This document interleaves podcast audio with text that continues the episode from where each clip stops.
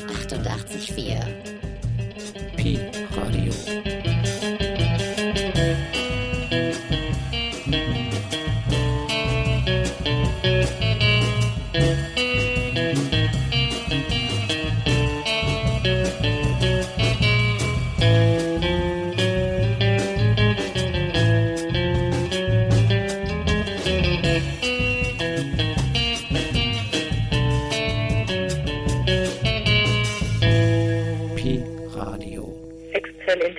Klangqualität.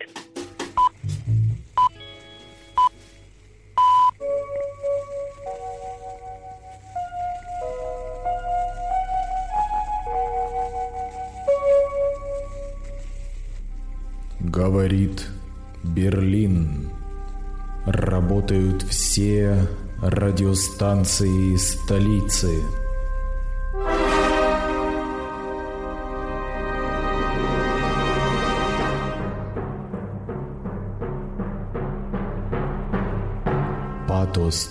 der Wegbereiter. О, спасибо, Данкишен.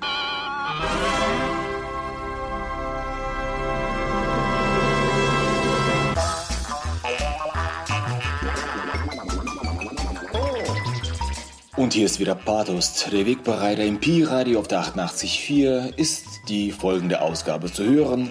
Im Studio ist Kirill und die Fortsetzung der Auseinandersetzung mit der mysteriösen russischen Seele.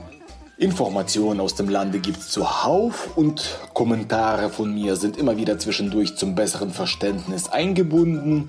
So werden die nächsten knapp 28 Minuten hier sein. Nach dieser kurzen Einleitung folgt wie immer Musik. Diesmal ist es die Band Leprekonce aus Belarus. И поехали!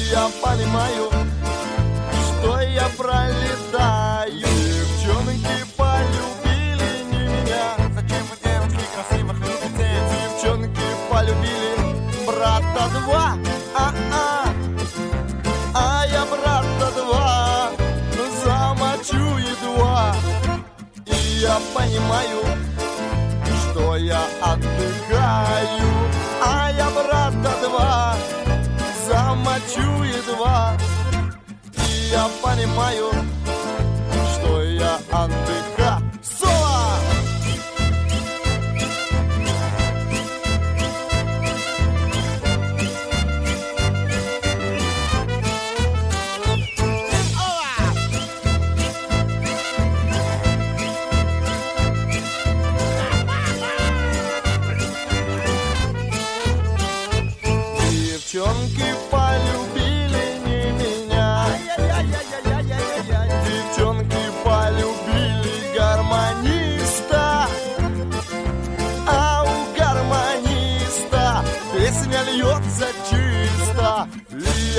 понимаю, что я пролетаю А у гармониста песня льется чисто. Я понимаю, что снова пролетал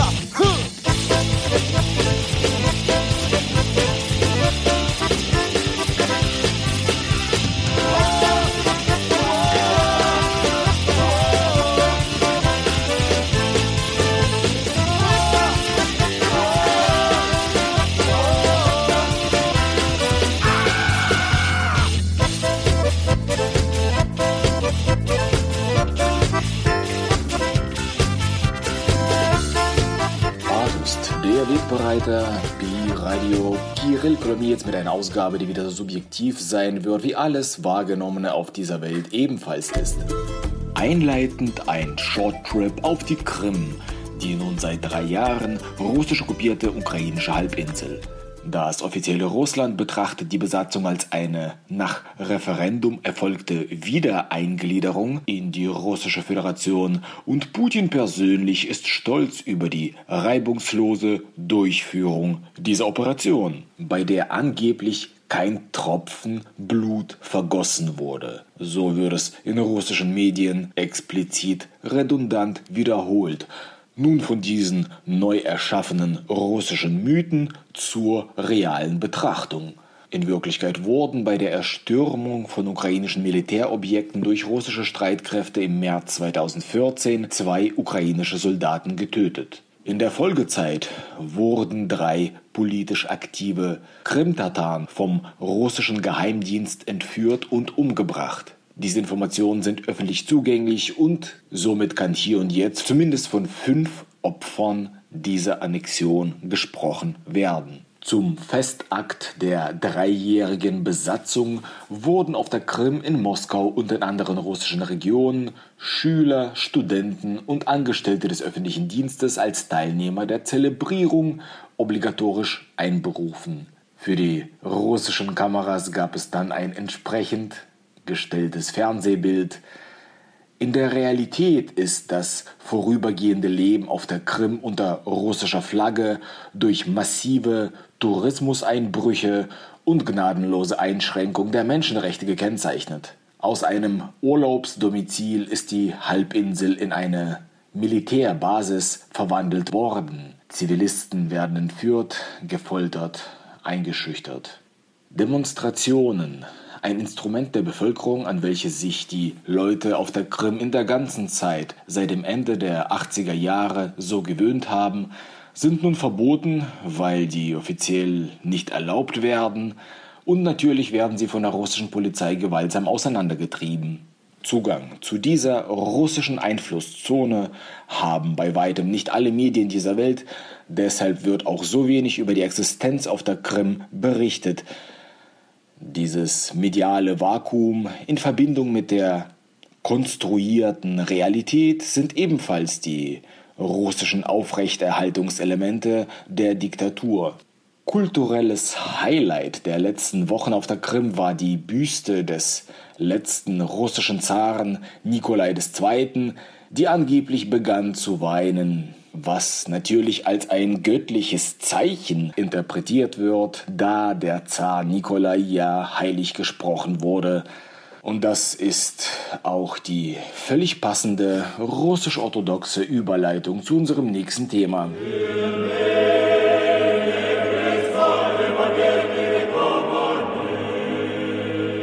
Eine authentische Geschichte aus der zeitgenössischen russischen Föderation und zwar mit einem langen Echo des im letzten Jahr so populären Videospiels Pokémon Go. Der russische Blogger Ruslan Sokolowski aus Jekaterinburg steht gerade vor Gericht, weil er dieses Spiel in einer orthodoxen Kathedrale laufen ließ. Und während der Pope die Gebete las, fing Ruslan die digitalen Kreaturen auf seinem Smartphone. Bis zu siebeneinhalb Jahren Haft drohen ihm jetzt dafür. Grund für die Anklage ist das russische Gesetz aus dem Jahre 2012, in dem es um die Beleidigung der religiösen Gefühle geht. Dieses Gesetz entstand nach dem Auftritt der Band Pussy Riot in der Moskauer Christuserlöser-Kathedrale mit der Folge einer zweijährigen Freiheitsstrafe für zwei der Mädels aus der Gruppe. Der Staatsanwalt bei dem Prozess gegen den Pokémon Go in der Kathedrale Blogger sagte bei der Verhandlung wörtlich, und das ist jetzt eine echte Granate. Die Verletzung der religiösen Gefühle wurde durch die Verneinung der Existenz Gottes und seines Sohnes Jesus durch den Angeklagten ausgeübt. Willkommen in der Resäkularisierung Willkommen in der heutigen Russischen Föderation, wo der Staat einem vorwerfen kann, dass die Ausübung des Atheismus unter Strafe fällt. Daher wird es sicherlich von jetzt an nicht schaden, bei einer Reise durch Russland stets, wenn man an einer Kirche vorbeigeht, kurz stehen zu bleiben und mit ernster Miene dreifach das Kreuz zu schlagen, sicherheitshalber, um den Eindruck eines Ungläubigen nicht zu erwecken. Aber um von der Hyperbel auf den Boden der Tatsachen zurückzukehren, es sind wirklich bis zu siebeneinhalb Jahre Knast, weil Pokémon Go in einer Kirche laut Anklage eine extremistische Handlung darstellt und dabei die religiösen Gefühle verletzt. Niemandem in der Kirche ist diese Aktion, als sie lief und aufgenommen wurde, aufgefallen. Doch die Veröffentlichung des Videos mit dieser Handlung wurde zum Hauptbeweis in diesem Fall. Die weitere Beweislast entsteht durch die seitens der Staatsanwaltschaft initiierte Expertise, die auf dem Video beruhte. Aber der Blogger Sokolowski hätte das Video auch heute gepostet. Er ist sich keiner Schuld bewusst, ist aber dennoch bereit, sich zu entschuldigen bei denjenigen, die sein Video als unangenehm empfunden haben. Er ist laut seiner Aussage aber nicht bereit, sich auf die Forderung der russisch-orthodoxen Kirche des Moskauer Patriarchats einzulassen. Die russisch-orthodoxe Kirche fordert von mir wörtlich öffentliche Reue. Aber wer ist schon diese Instanz, dass ich denen gegenüber Reue zeigen soll? Ihr hier anwesenden Journalisten kennt diese Leute ganz genau. Ihr habt gerne darüber berichtet, dass via Photoshop die überteuerte Uhr des Patriarchen plötzlich verschwindet und so weiter. Ich werde nicht gegenüber diesen Strukturen, die mir völlig missfallen, Reue zeigen. Diesen Strukturen des Klerikalismus in Russland. Andere Länder, andere Sitten möchte ich noch hinzufügen und sagen, dass der Regress auch einen Prozess darstellt. Aber so werden wir in Russland irgendwann im Mittelalter ankommen. Und wenn auch im damaligen Russland die Hexenverbrennung nicht stattfand, so versucht man da heute mit Gefängnissen und anderen Strafen in gewisser Weise aufzuholen.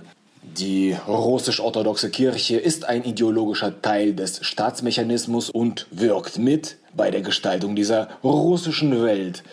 Der Patriarch Kirill brachte damals 2010 als erster diesen Terminus mit ins Spiel, russische Welt als ein Sammelbegriff für alle Länder, grenzübergreifend, wo Russisch gesprochen wird und die entsprechende Kultur gelebt wird. Und seit 2014 sind Geistliche dieser Moskauer Kirche mit im ukrainischen Donbass, weihen dort mittels Wasser und Gebet die Raketen ein, die dann in Richtung ukrainischer Stellungen fliegen. Täglich und mehrfach. Somit ist Moskauer Patriarchat seit Jahren auch ein fester Bestandteil dieser hybriden Kriegsführung.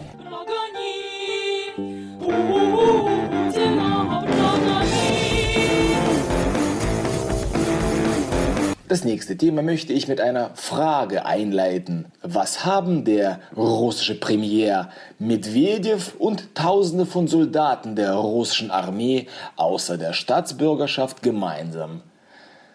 Eine wahrscheinlich unerwartete Antwort darauf gibt es gleich nach der nächsten Portion Musik zwischen den Redepassagen. Sie hören weiterhin Pi Radio auf der 88.4 in Berlin und 90,7 in Potsdam.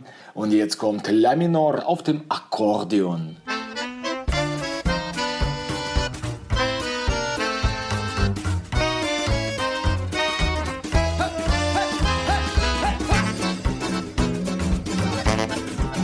Так собирайтесь же, брюнеты и блондины А Яшка рыжий будет речь свою держать. Сегодня Сонечка справляет аманины И вся Одесса должна об этом знать Тарирурач, тач, тач, тарирурарай Одесса, мама, перевернется и опцаца Тарирурач, тач, тач, тарирурарай Одесса, мама, перевернется и отца. Дверях раздался звоночек очень длинный. Дверь отворилась, перед нею мен стоял. А это значит, что у Соньки Аманины И сам легавый ей подарочек прислал Тариру рач, тач, тач, тариру рарой Одесса, мама, перевернется и обцаца Тариру рач, тач, тач, тариру рарой Одесса, мама, перевернется и обцаца Тут завалили гости в погребочек винный. А ну-ка, дядя, наливай-ка нам вина. А это значит, что у Соньки Аманины И вся Одесса об этом знать должна. Тариру рач, тач, тач, тариру рарай Одесса, мама, перевернется и отца Тариру рач, тач, тач, тариру рарай Одесса, мама, перевернется и отца Badust, der Wegbereiter Kirill am Mikro im Pi-Radio mit der Fortsetzung der Ausführungen und der überaus wichtigen Frage, die ich vor der Musik hier stellte. Welche gravierende Gemeinsamkeit besteht zwischen dem russischen Premierminister Dmitri Medvedev und Tausenden von russischen Soldaten, wenn man von der Staatsbürgerschaft absieht?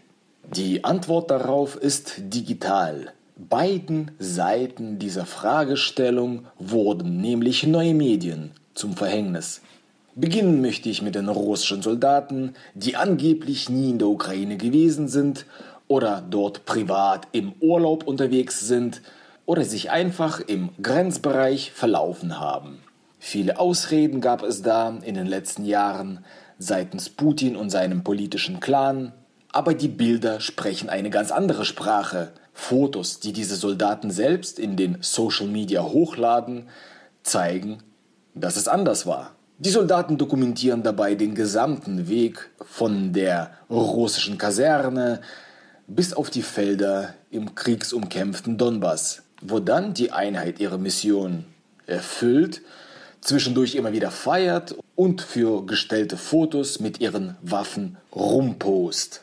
Dann gibt es oft ein abruptes Ende dieser militaristischen Orgie, in dem die Verwandten und Freunde des russischen Soldaten seine Beerdigung in der Heimatstadt ankündigen.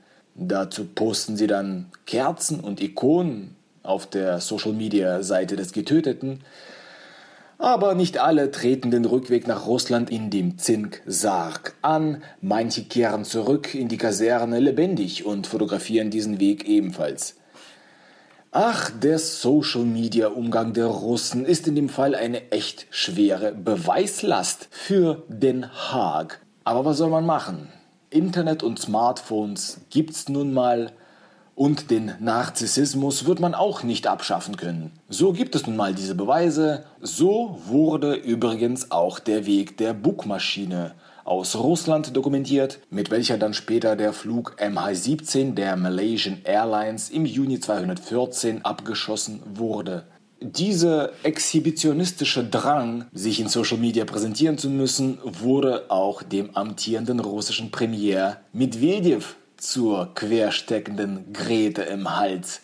Die Untersuchung, welche ich damit meine, wurde vor rund vier Wochen von Alexei Nawalny, dem oppositionellen russischen Politiker, veröffentlicht. In dem spannend gestalteten, knapp 50-minütigen Film werden die Reichtümer Medvedevs aufgedeckt. Aber wie kommt man überhaupt an solche Daten, ist die erste berechtigte Frage. Nun, im August 2014 wurde die Post aus dem Mailfach des Sekretariats von Medvedev gehackt und veröffentlicht. Eigentlich ein recht aufschlussloser Schriftverkehr, würde man nach dem ersten Blick meinen, und beiseite legen.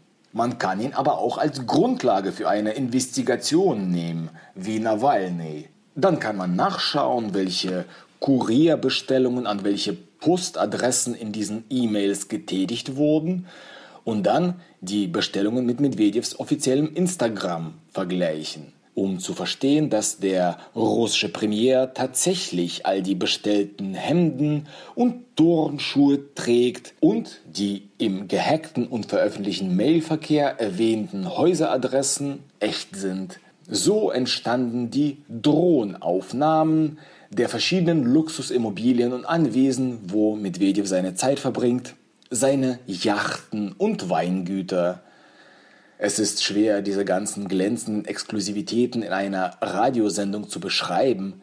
Deshalb möchte ich euch alle dazu animieren, dieses Video einfach mal anzuschauen. Es ist vorhanden mit englischen Subtitles. Registriert sind all diese Schätze auf Stiftungen, die mit Medvedevs Frau Svetlana zusammenhängen oder auf den engen Freundeskreis von Medvedev zurückzuführen sind. Die Spuren reichen bis in die Offshore-Regionen, Dubiose Firmen sollten dabei die Spuren zum Premier Medvedev verwischen, aber durch die Adressen konnte alles klar nachvollzogen werden. Das ganze Nachgewiesene hat den geschätzten Wert von über einer Milliarde US-Dollar laut Alexei Nawalny und seiner Stiftung zur Korruptionsbekämpfung. Die Investigation über Medvedev kann man mit englischen Untertiteln nachschauen auf der Seite dimon.nawalny.com. Nun, wie reagiert Kreml auf diese Vorwürfe? Gibt es eine Art von Stellungnahme eventuell? Aber wie reagiert man auch auf etwas, was man eh weiß, aber von der Öffentlichkeit diese Information bewusst fernhalten möchte? Man kann es versuchen zu ignorieren. Die einzige offizielle Antwort, die es dazu gab, war die Stimme des Pressesprechers Peskov, der sagte, dass die veröffentlichte Untersuchung seitens des verurteilten Alexei Nawalny keine Relevanz für die Regierung hat. Verurteilt wurde Nawalny tatsächlich und hat heute bestimmte Auflagen zu erfüllen, aber die russischen Gerichte sind in dem Fall auch keine wirklichen Institutionen. Es ist eine beschämende Verurteilung gewesen, um die politischen Aktivitäten Nawalnys zu drosseln. Sein Bruder Oleg sitzt übrigens heute im russischen Gefängnis. Er wurde wegen der angeblichen Finanzmachenschaften zu dreieinhalb Jahren Kolonie verurteilt. Und ein unschuldiger Bruder im Gefängnis ist sicher ein probates Druckmittel auf den oppositionellen Politiker. Nichtsdestotrotz arbeitet Alexei Nawalny weiter, entwickelt Strukturen und wird sogar 2018 als Präsidentschaftskandidat antreten. Bis dahin deckt er immer wieder erschütternde Fälle von überwältigender Korruption in der gegenwärtigen russischen Machtelite auf und versucht den Faktor der ausnahmslosen Korruptionsbekämpfung als Hauptmotiv seines politischen Schaffens zu definieren. Und das, was er mit seiner jetzigen aktuellen Aufdeckung über Medvedev veröffentlicht hat, hätte in einem zivilisierten Land wie beispielsweise Südkorea schon längst zu einem skandalösen Rücktritt des Regierungsoberhauptes geführt. Aber in Putins Russland nicht. In diesem System sind alle miteinander verquickt, alle Menschen mit Machtpositionen klauen, teilen, ergötzen sich an diesen ergaunerten Reichtümern und dieser geschlossene Kreis bleibt bestehen, egal was die Beweise gegen sie sagen. Die korrumpierten Richter sind doch ebenfalls ein Teil des Systems und treffen von der Politik vorgeschriebene Entscheidungen. Da wird Medvedev erstmal völlig ungeschoren davonkommen. Das Einzige, was der amtierende russische Premierminister dagegen unternommen hat, er hat den oppositionellen Nawalny in seinem Instagram-Account blockiert damit Nawalny all seine Fotos nicht mehr sieht. Ein Schachzug der Superlative ist es. Also gab es seinerseits keine Klage gegen Rufschädigung, kein Statement zu Klarstellung, nichts, nur blockieren und ignorieren, als ob es dieses Thema gar nicht gegeben hat. Das gleiche haben natürlich auch alle russischen Fernsehsender oder große Zeitungen gemacht. Sie alle haben erfolgreich darüber hinweg geschwiegen. Das Video von Nawalny über die Reichtümer von Medvedev haben sich mittlerweile über 13 Millionen Menschen online angeschaut. Durch diese Reaktionslosigkeit seitens der offiziellen russischen Führung gab es vergangenes Wochenende russlandweit Demos. 25.000 Menschen gingen auf die Straße allein in Moskau, um die 10.000 in St. Petersburg und in 80 anderen russischen Städten wurde ebenfalls vergangenen Sonntag zahlreich demonstriert. Es sind die größten Demonstrationen in Russland seit 2011, obwohl die Zahl der Teilnehmer diesmal größer gewesen ist als 2011. Auch die Zahl der Verhafteten war deutlich größer. Allein in Moskau sind über 1000 Verhaftungen gemeldet worden. Nicht zimperlich sind die russischen Polizisten dabei vorgegangen. Diese Bilder haben Sie bestimmt ebenfalls gesehen gehabt. Auffällig diesmal die Veränderung in der Zielgruppe der Protestbewegung. Vor allem viele junge Leute waren diesmal anwesend. All diejenigen, die merkten, dass diese verzerrte Parallelwelt, die vom russischen Fernseher aus auf sie niederprasselt, einfach keinen Bestand hat. Die gestellten Feierlichkeiten zur dreijährigen Krim-Annexion sind dafür ein ausgezeichnetes Beispiel. Und vor allem die Frage, wieso auf einmal jetzt der Zweite Weltkrieg zum aktuellsten Maß aller Dinge geworden ist und Putin als das unumstrittene Symbol des russischen Sieges für die Fortsetzung dieses Geschichtsereignisses nun Kriege in der Ukraine und Syrien führen muss. Nun, Offensichtlich, weil die gestohlenen Milliarden seinerseits und seitens seiner gesamten korrumpierten Elite anders nicht mehr zu verstecken sind.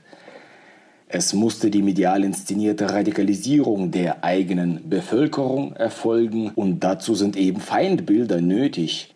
Die Sicht der russischen Bevölkerung wurde über die Jahre ideologisch so geformt, dass für sie heute die ukrainische Regierung genauso ein Feind ist wie die deutsche Bundesregierung oder die US-amerikanische Regierung. Jedoch vor allem die neue, junge Generation der Russen, und das zeigte eben der Protest vom vergangenen Sonntag, ist nicht bereit, sich auf all diese Märchen einzulassen weil sie genau sehen, wie marode dieses angebotene politische System seitens Putin ist und dass die Feinde der russischen Bevölkerung nicht im Ausland zu suchen sind, sondern mitten im Kreml, in ihrer festgefahrenen Parallelwelt aus Luxus, Gier, Gewalt und Geschichtsverdrehung. Aus meiner Sicht waren die Proteste vom letzten Sonntag in Russland ein Wendepunkt in der Ära Putin, die Polizei ist natürlich gewaltsam gegen die Demonstranten vorgegangen, aber diese Methode wird nicht mehr funktionieren, so wie sich der russische Staat das vorstellt. Physisch ist die junge Generation nicht zu zerbrechen,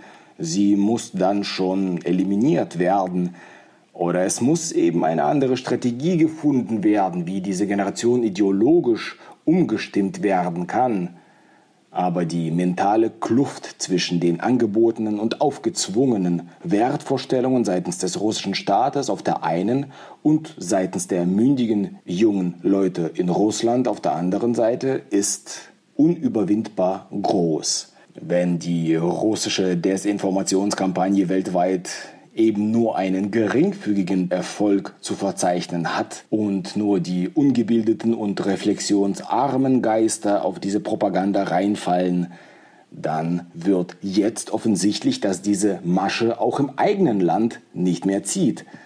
Und die Veränderungen werden schon recht bald kommen. Und es freut mich sehr, ein Zeuge, Teilnehmer und Kommentator dieser Ereignisse hier zu sein. Mein Name ist Kirill. In zwei Wochen ist Pathos wieder auf Sendung. Bis dahin lasst euch nicht täuschen und auf Wiederhören.